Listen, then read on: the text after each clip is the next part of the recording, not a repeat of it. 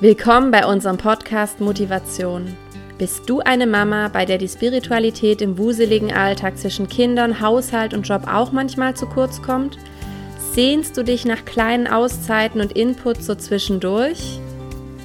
Möchtest du neue Denkanstöße bekommen, wie du deinen Glauben leben und feiern kannst, auch wenn der Tag gefühlt keine stille Zeit für dich bereithält? Sehnst du dich danach, beim Wäschefalten oder Spülmaschine ausräumen wenigstens kurz Jesus zu begegnen? Dann bist du hier genau richtig. Wie schön, dass du uns gefunden hast. Wir sind Sonja und Franziska, beide Mamas, und wir lieben es, unseren Glauben im Alltag zu leben und an unsere Kinder weiterzugeben. Wenn du Lust hast, interessante Menschen kennenzulernen und ganz neue Inspirationen zum Thema Glauben im Mama-Alltag zu bekommen, dann hör hier weiter.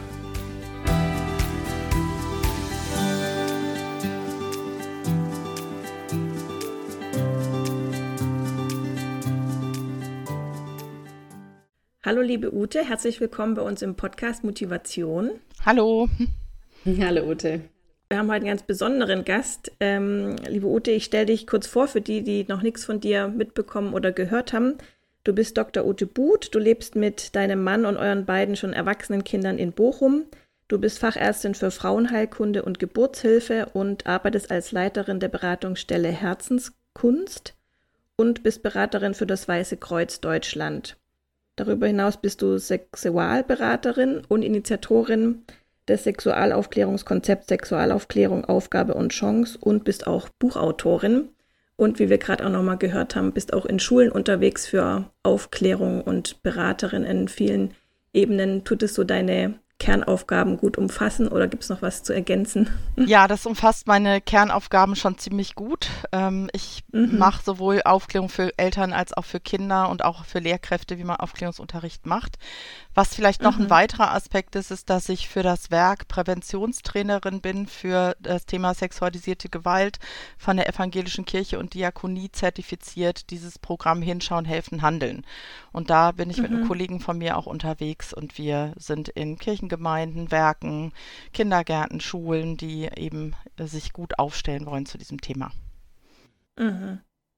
Voll cool, mhm, mega krass, was das auch alles so ja umfasst ähm, und dass du das so alles auf dem Schirm hast und handeln kannst, zeitlich auch, äh, finde ich schon beeindruckend.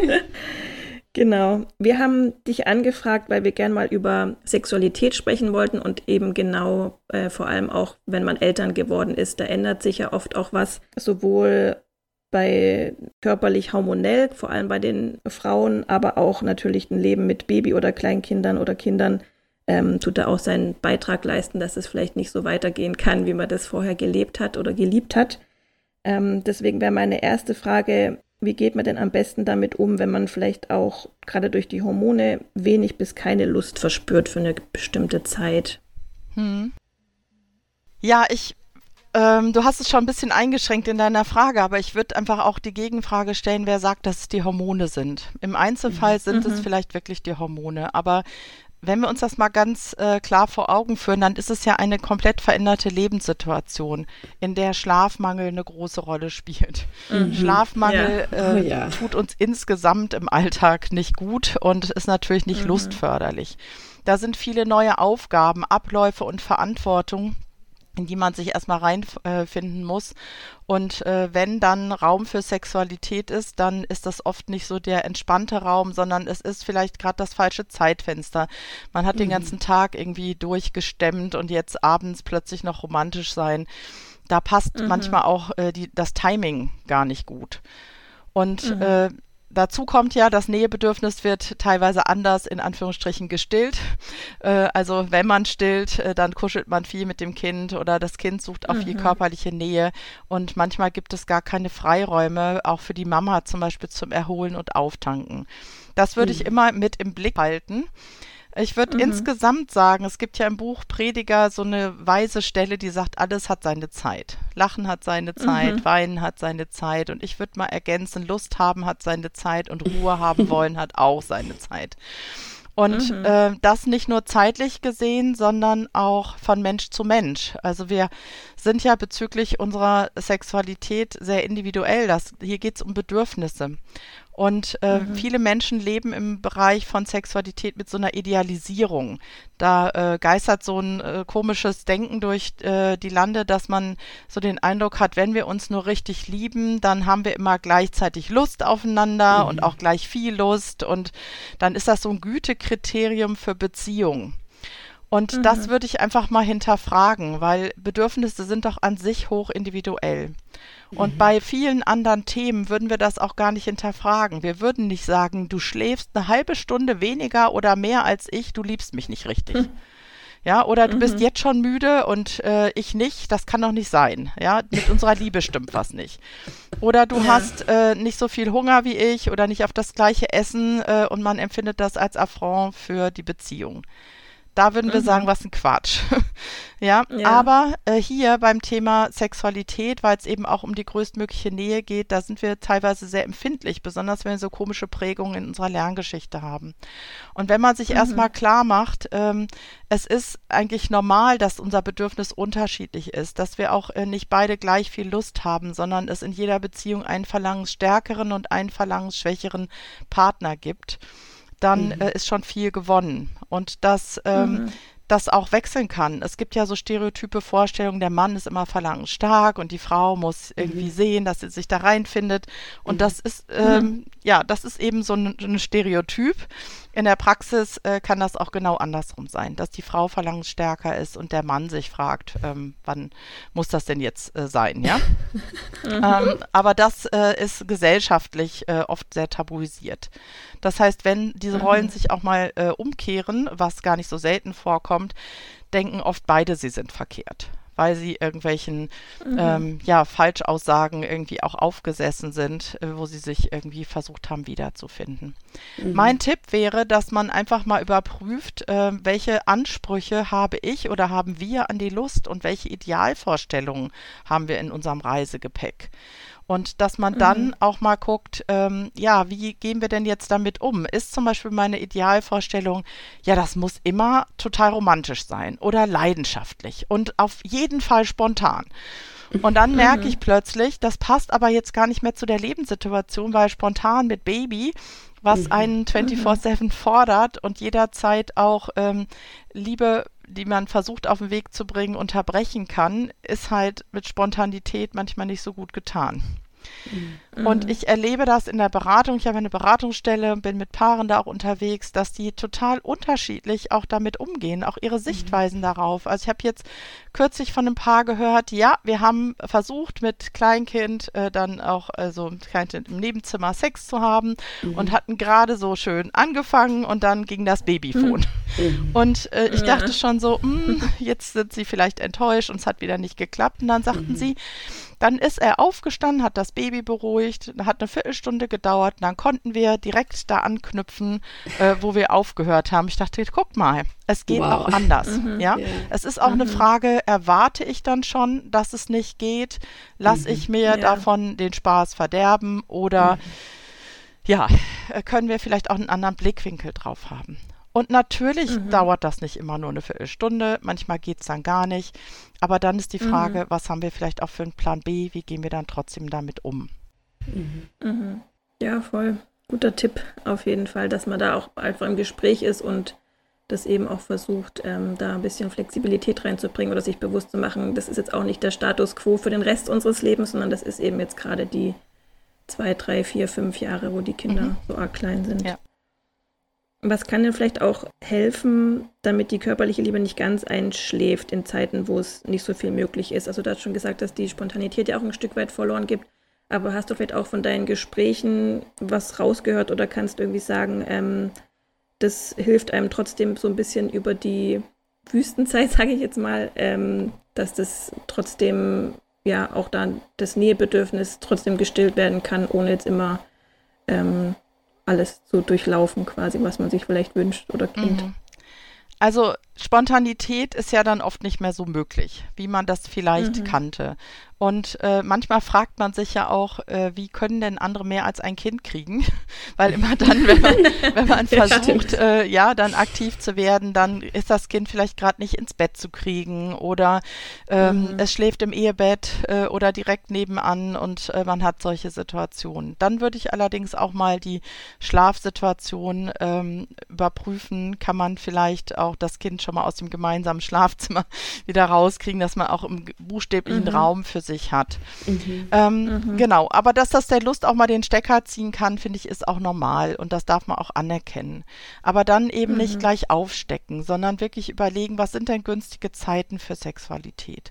Und vielleicht mal out of the box denken. Also vielleicht heißt das ja mal äh, morgens, wenn ich das Kind in der Betreuung habe und der Mann im Homeoffice arbeitet, äh, gibt es auch Zeitfenster. Und dann sind wir beide mhm. nicht so kaputt.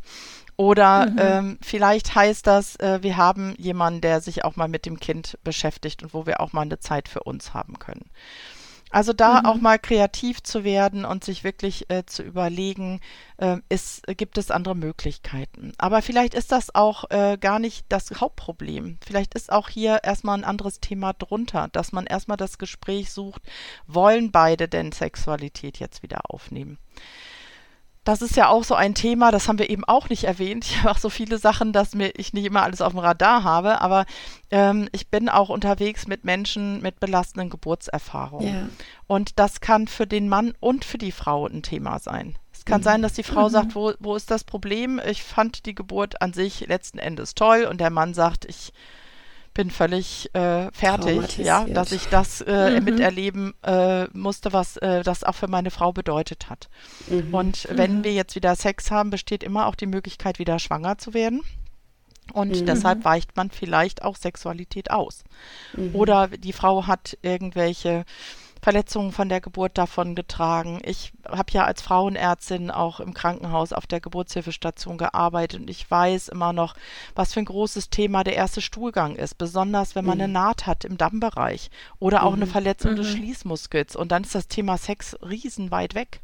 Ja, mhm. weil man sich mhm. fragt, wie kriege ich meinen Alltag wieder hin, wie kann ich wieder ja. sitzen und äh, Sex, mhm. das ist nochmal ähm, ja, eine ganz andere Hausnummer. Und da äh, mhm. mache ich immer Mut, auch beim ersten Mal nach Geburten wirklich vorsichtig zu sein, wirklich wie beim ersten Mal zu gucken, ähm, was ist jetzt, was geht und nicht sagen, okay, wir nehmen jetzt da den Faden wieder auf, wo wir aufgehört haben äh, und stürmisch yeah. loszulegen, weil das einfach manchmal auch angstbesetzt ist. Ja, mhm. und ähm, ja, hier ähm, Sex als größtmögliche Nähe finde ich auch nochmal ein ganz wichtiger Punkt.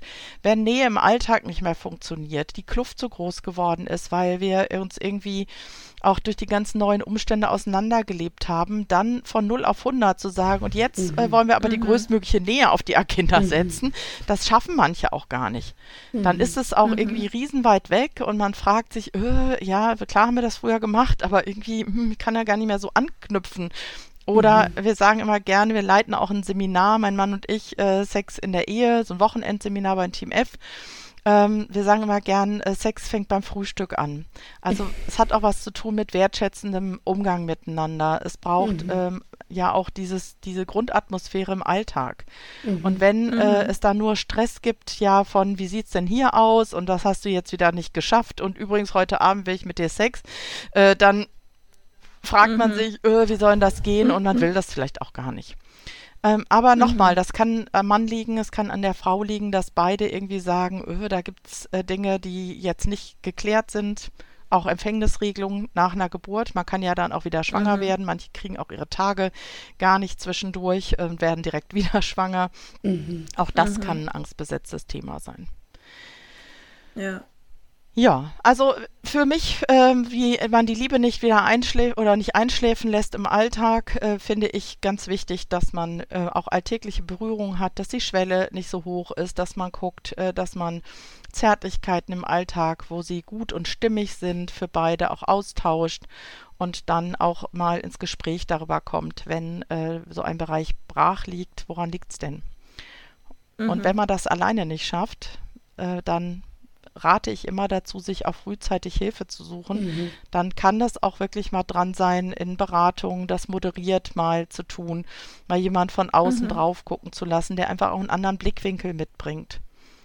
Und ja. äh, was ich, meine Erfahrung ist, dass viele Paare auch äh, gar nicht in so einen langen Beratungsprozess kommen. Die kommen vielleicht ein, zweimal und dann sind die auch wieder miteinander auf dem Weg, haben wertvolle Impulse für sich bekommen. Sexualberatung mhm. ist ein Stück Sexualaufklärung auch für Erwachsene. Nicht, okay. weil ich jetzt auf dem hohen Ross sitze und sage, ich weiß alles besser, sondern weil die manchmal selber feststellen in der Beratung, da sind wir einfach Fehlern in unserer Lerngeschichte aufgesessen. Ja. Komische Erwartungen, die wir mhm. hatten, mhm. komische Bilder, die uns vermittelt wurden. Mhm. Und das, mhm. dem mal auf die Spur zu kommen und zu sagen, stimmt, dann können, haben wir auch einen Handlungsspielraum, können wir was ändern, ist so wichtig. Mhm. Ja, total. Und ich finde auch gerade mal zu hören, das geht auch anderen Paaren so oder es kommen auch wieder bessere Zeiten oder auch wenn ihr mal monatelang keinen Sex habt, heißt es das nicht, dass eure Beziehung eben auseinanderbröselt oder so. Und das ist ja was, was man oft jetzt nicht unbedingt mit Freunden auch bespricht. Ähm, und dann ist, glaube ich, wirklich wertvoll, wenn man auch jemanden mal hat, über den man auch sowas offen sprechen kann und der dann auch eben aus einem Blickwinkel, wo man einfach weiß, wie es auch bei anderen aussieht, vielleicht auch mal eben ein bisschen beruhigend dadurch ähm, wirken mhm. kann. Ja. Und manchmal kommt ja auch der Appetit dann mit dem Essen. Also wenn man sagt, wir verabreden uns jetzt mal für Sex, es ist jetzt nicht die leidenschaftliche, spontane Situation, äh, dann kann man ja auch gucken, äh, kann der Appetit kommen? Also wenn wir jetzt uns mhm. streicheln und äh, da weitergehen, kommt dann was oder kommt nichts. Und es ist immer schlau, sich vorher zu überlegen, was machen wir denn, wenn jetzt nichts kommt. Also wenn wir merken, der mhm. Appetit mhm. stellt sich vielleicht nur bei einem ein oder äh, es ist mhm. bei beiden vielleicht schwierig, haben wir dann einen Plan B, mhm. äh, was wir, mhm. wie wir dann mit der Situation konstruktiv umgehen oder drehen wir uns dann beide einsam und frustriert auf die Seite mhm. und äh, haken das Thema gerade mal wieder ab. Und es wird beim nächsten Mal noch schwieriger. Also sich mhm. zu verbünden auch damit, wenn das mhm. möglich ist. Und wenn es nicht möglich ist, mhm. lieber Hilfe suchen, als dass man das so lange schleifen lässt, weil damit spurt sich ja auch was ein in der Lerngeschichte. Ja. Und äh, manchmal denke ich, in der Beratung ist es so schade, wenn die so spät kommen. Also wir können dann mhm. immer noch gucken ja. und was machen, aber je früher man das macht, umso weniger Verletzungen gegenseitig, umso besser versteht man auch. Ein Motto bei mir in der Beratungsstelle ist nicht verurteilen, sondern verstehen. Also mhm. wo ist etwas Teil mhm. unserer Lerngeschichte geworden? Wo, wozu diente das? Brauche ich das jetzt noch? Ähm, wie kann ich das einordnen und dann auch konstruktiv nach vorne gehen? Mhm. Okay. Ähm, wie ist es denn mit der Geburt nach dem zweiten Kind? Da hattest du mal gemeint, dass das schon auch nochmal ein extra Punkt ist, der nochmal seine eigenen Herausforderungen mit sich bringt. Mhm. Also Dr. Ulrike Brandenburg, eine Sexualtherapeutin, hat mal auf einem Geburtshilfekongress gesagt, was mich damals sehr verwundert hat, dass die Geburt für viele Paare spätestens beim zweiten Kind äh, eine psychosoziale Belastungssituation darstellt oder das Leben nach der Geburt, mhm. weil wir mhm. ähm, in ja heutzutage in Kleinfamilien leben. Wir ja. haben oft nicht mal die Unterstützung der großen Familie, die uns äh, auch die Kinder mal abnehmen, die in der Betreuung da sind, die mhm. mit ihrem Know-how da sind, sondern viele haben dann 24/7 das Kind und müssen halt irgendwie klarkommen. Es gibt oft keine Eltern, Großeltern in der Nähe, wo man das Kind auch mal abgeben kann und dass das selbst bei Paaren, wo Sexualität richtig gut lief vor mhm. der Geburt, mhm. Äh, mhm. Sex komplett zum Erlieben bringen kann. Mhm. Und das mhm. äh, finde ich nochmal ganz wichtig auf dem Radar zu haben. Also jetzt nicht ähm, alles schwarz malen, oh, also Geburten sind jetzt nur noch Belastungssituationen, also jetzt hier nicht mit dem falschen mhm. Ohr hören, sondern anerkennen, ja, da ändert sich einfach total viel. Und deshalb ist es so wichtig, dass wir auch auf unsere Randbedingungen gucken. Und ich habe so ein Bild äh, eben nochmal im Kopf gehabt, äh, wenn man sich vorstellt, wir kommen mit der Geburt eines Kindes oder auch eines zweiten Kindes in neue Fahrwasser. Wir sind jetzt vielleicht hier mit einem Boot mhm. unterwegs auf dem Meer und jetzt kommen wir hier in eine ganz andere Strömung rein.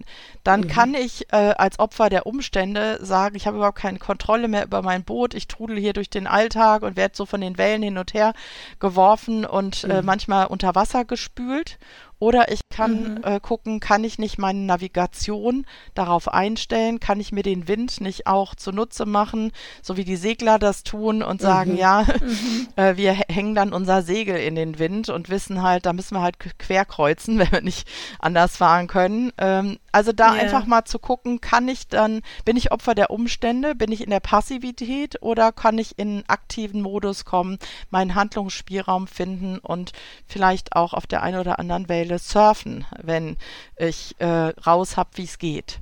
Und mhm. ich glaube, dass die Natur der Dinge erstmal für viele bedeutet, sie finden sich in neuen Umständen vor und haben noch gar nicht die Kontrolle darüber.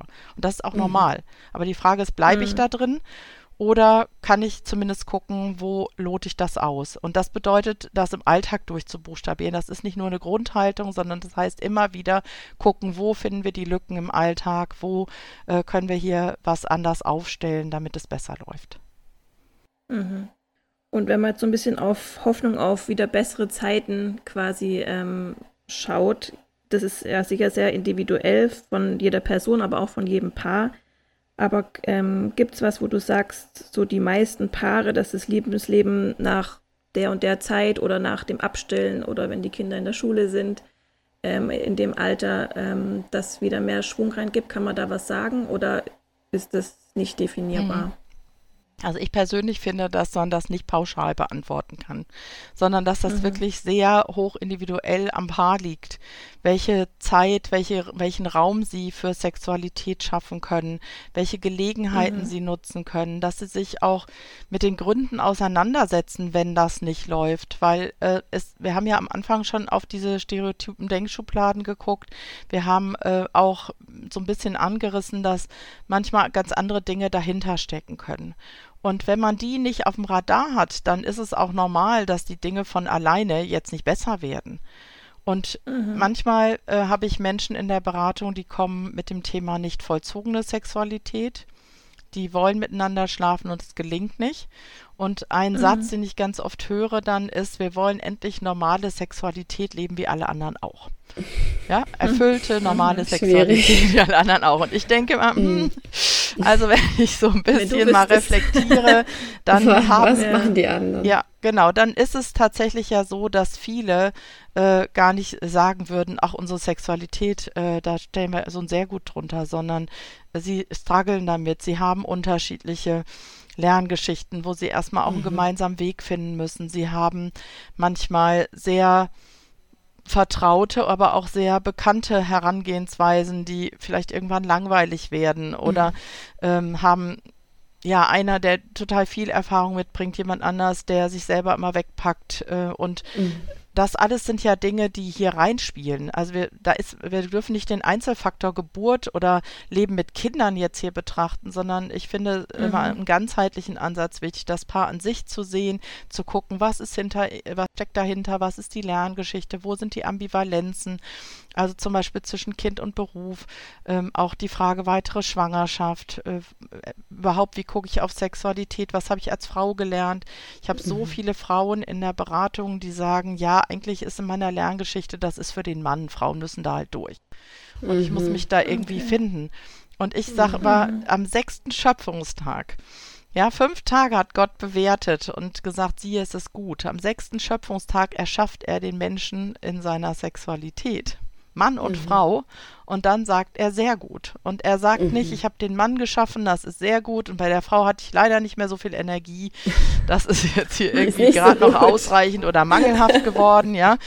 Äh, sondern wenn ich mir angucke, wie die Organe gemacht sind, dann kann ich das richtig feiern. Äh, dann ist weibliche Sexualität absolut genial gemacht. Also die Klitoris zum Beispiel ist ähm, mit 15.000 Nervenfasern im Becken verankert. Und äh, das hm. ist ein Organ, was eben allein, ja zur Lust und zum Schwangerwerden da ist.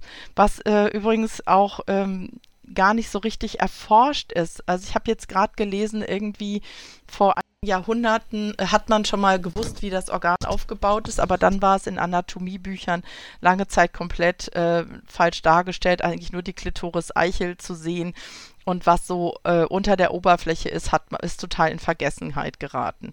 So mhm. ist es aber für mhm. viele Frauen auch, dass sie ihre weibliche Sexualität noch gar nicht so richtig entdeckt haben. Und in dem Buch Frau sein, Sexualität mit Leib und Seele was ich geschrieben habe, da geht es um Identität und Sexualität, wo ich die Frauen ermutige, auch mal zu gucken, was hat mich zur Frau gemacht, was ist mein Denken, was bringe ich mit und was kann ich eigentlich mit Gottes Idee von Sexualität anfangen und kann ich mich vielleicht auch auf den Weg machen, was zu verändern. Das ist auch nicht nur so ein Buch, was man durchliest, sondern da ist so ein Kopf vorne drauf im Profil und überall, wo im Buch dieser Kopf an der Seite wieder auftaucht, werden die ermutigt, mal innezuhalten, sich mit den Fragen zu beschäftigen die da sind. Mhm. Und dann kann man gucken, okay, jetzt verstehe ich vielleicht auch besser, wo ich stehe. Manchmal lesen das Paare auch zusammen, weil der Mann äh, dann sagt, ja, letzten Endes kann ich ja auch da, wo Frau steht, Mann einsetzen. Was hat mich zum mhm. Mann gemacht? Was ist mit meiner männlichen Identität? Und sie können beide nochmal gucken, wie sind wir hier eigentlich aufgestellt. Mhm. Mhm. Toll. Ja, also von daher mache ich unbedingt Mut, äh, jetzt hier nicht aufzustecken oder zu sagen, oh, diese Lebensphase, ja, sie ist anders, aber sie ist ja auch mhm. eine total schöne Lebensphase. Ja. Und alles hat seine mhm. Zeit und wenn ich mich dem anpasse, wenn ich voll in der Zeit lebe und nicht jetzt e-, etwas hinterher traue, was wir da hatten und äh, also das kann ich anerkennen, dass, dass ich das traurig finde, aber dann nicht dabei stehen bleibe, sondern sage, und jetzt gucke ich, wie ich das jetzt in dieser Phase nutzen kann. Mhm. Ja, dann mhm. immer wieder auch auf dem Weg zu sein, weil so ist das Leben dass es uns mhm. äh, immer wieder auch mit neuen Herausforderungen ähm, ja, überrascht und gleichzeitig es auch eine Chance ist, dass es schöner wird, dass es äh, besser mhm. wird. Und manchmal ist auch Leistungsdruck ein Problem. Es gibt ja auch so mhm. dieses Denken, Sex muss mit, äh, also wenn man lange zusammen ist, wird Sex mit der Zeit immer besser. Wenn ich das mhm. richtig statisch verstehe und das in so einer Kurve zeichnen würde, dann würde das bedeuten, die Linie fängt unten an, geht steil nach oben. Mhm. Die muss halt, oder mhm. je nachdem in welchem Winkel, aber die geht nach oben. Und wenn ich das so linear formuliere, dann bedeutet das, eigentlich muss jede sexuelle Erfahrung, die ich mache, besser sein als die davor, sonst geht es nicht mehr aufwärts. Mhm. Mhm. Ja, und wenn die nicht gut war, dann wie so eine verlorene Wette, tü, tü, tü, tü, tü dann mhm. war das wieder. Kann ja gar nicht funktionieren. Ja, das kann ja. nicht mhm. funktionieren, aber manchmal stellt man fest, genau das ist aber der Maßstab, den ich in mir trage und mit dem ich immer wieder auch unsere Sexualität messe. Und ich frage immer meine Paare, was ist guter Sex für sie? Ich finde, guter Sex mhm. ist, wenn ein Paar seine Intimität, das, was es allein exquisit miteinander teilt, feiern kann. Und ob das jetzt Penis-Scheideverkehr ist, ob das heißt, zum Höhepunkt zu kommen oder ob das heißt, sich zu streicheln und intim zu sein, mit der Hand zum Höhepunkt zu führen oder was auch immer die beiden mhm. da jetzt mhm. gerade draus machen, ist deren Sache. Mhm. Ähm, aber wenn man als inneren Maßstab hat, Sex ist nur dann gut, wenn, ja, mhm. beide zum Höhepunkt gekommen, am besten noch gleichzeitig, um den Stress noch ein bisschen zu erhöhen, äh, dann äh, ja, macht man sich das unter Umständen auch selber kaputt. Ja. Ich sage mhm. nicht, dass es verkehrt ist, dass Sex mit der Zeit auch besser werden kann. Aber das wird ja nicht von alleine. Das mhm. bedeutet auch, wir investieren was. Das bedeutet auch, wir hinterfragen unsere Bewertungen. Und das heißt, es ist eigentlich eher so eine Aufwärtskurve mit mhm. Höhen und Tiefen, in denen mhm. wir aber letzten Endes diese Intimität, die wir haben, miteinander feiern. Mhm. Dazu mache ich Mut. Ja, das ist doch ein schönes Schlusswort. Ja, Intimität feiern. Mhm. Auf jeden Fall. Du hast schon ein bisschen angedeutet von deinen tollen Büchern. Wo kann man denn noch mehr von dir mitbekommen oder eben auch lesen, wenn man da jetzt an dem Thema noch dranbleiben möchte? Ja, wir haben beim Weißen Kreuz zum Beispiel, äh, da bin ich ja als Fachberaterin für die frauenheilkundlichen Themen angestellt, eine Mediathek, wo äh, wir unsere mhm. kompletten Zeitschriften im kostenlosen Download haben. Da sind Zeitschriften auch mit Artikeln von mir drin, aber auch von vielen anderen äh, sehr kompetenten Autoren, wo man rund um das Thema Sexualität ganz viel lesen kann. Da sind auch ein paar Denkangebote, wo man Einzelthemen vertiefen kann, zum Beispiel auch ein Denkangebot zum Thema Aufklärung. Es kann immer auch sinnvoll sein, sich mal mit seiner eigenen Lerngeschichte ja be zu beschäftigen, mhm. wie ist die entstanden und sich vielleicht auch mit Elementen daraus zu versöhnen.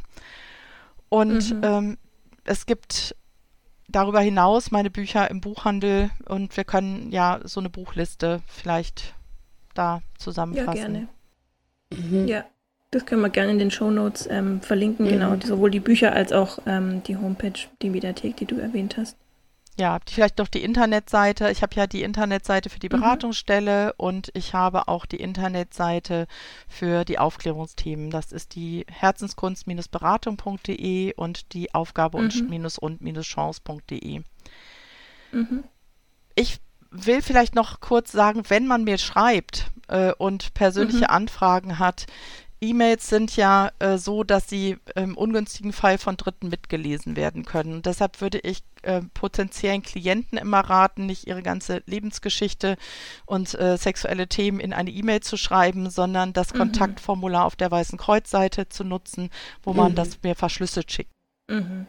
Und ähm, zum Abschluss würden wir dich auch noch fragen, was wir unsere anderen Gäste fragen, was dich motiviert als Mutter, aber vielleicht jetzt auch gerade als Beraterin? Was, ähm, ja, was tut dich da motivieren, diese wichtigen Themen voranzubringen und da weiter dran zu bleiben? Mhm.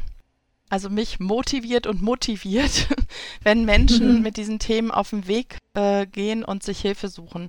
Und wenn die dann mhm. äh, zum Beispiel ihre Motive und Lerngeschichten in der Beratung hinterfragen und immer besser verstehen und daraus auch zum Beispiel solche Fehlinformationen, Stereotype, Schubladen finden und neue Perspektiven und Handlungsschritte finden und mich möglichst bald nicht mehr brauchen. Dann motiviert mhm. mich das besonders, mhm. weil ich denke, mhm. ähm, Beratung soll befähigen, alleine zu laufen.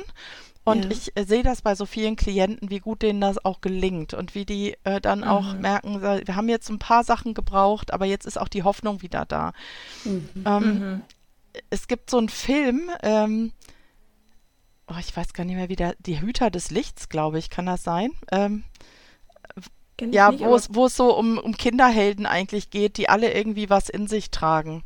Mhm. Äh, ah, ja. ich kenne den sogar, und, ja, jetzt weiß ich's. Und ich habe manchmal gedacht, ich trage so dieses äh, Thema Hoffnung in mir, weil ich immer Hoffnung habe, auch für die Lerngeschichten der Leute, weil ich weiß, dass äh, wir uns verändern können und dass, wenn wir besser mhm. verstehen, wo wir sind, auch mit einer Metaebene mal drauf gucken können, dass wir dann ähm, auch einen Handlungsspielraum haben. Und da ähm, mhm. bin ich gerne auch Hoffnungsträger für Menschen, die ja, vielleicht für sich im Moment die Hoffnung verloren haben, aber mhm. auch mit ihnen auf den Weg mhm. zu gehen und zu gucken, können sie die nicht wiederfinden.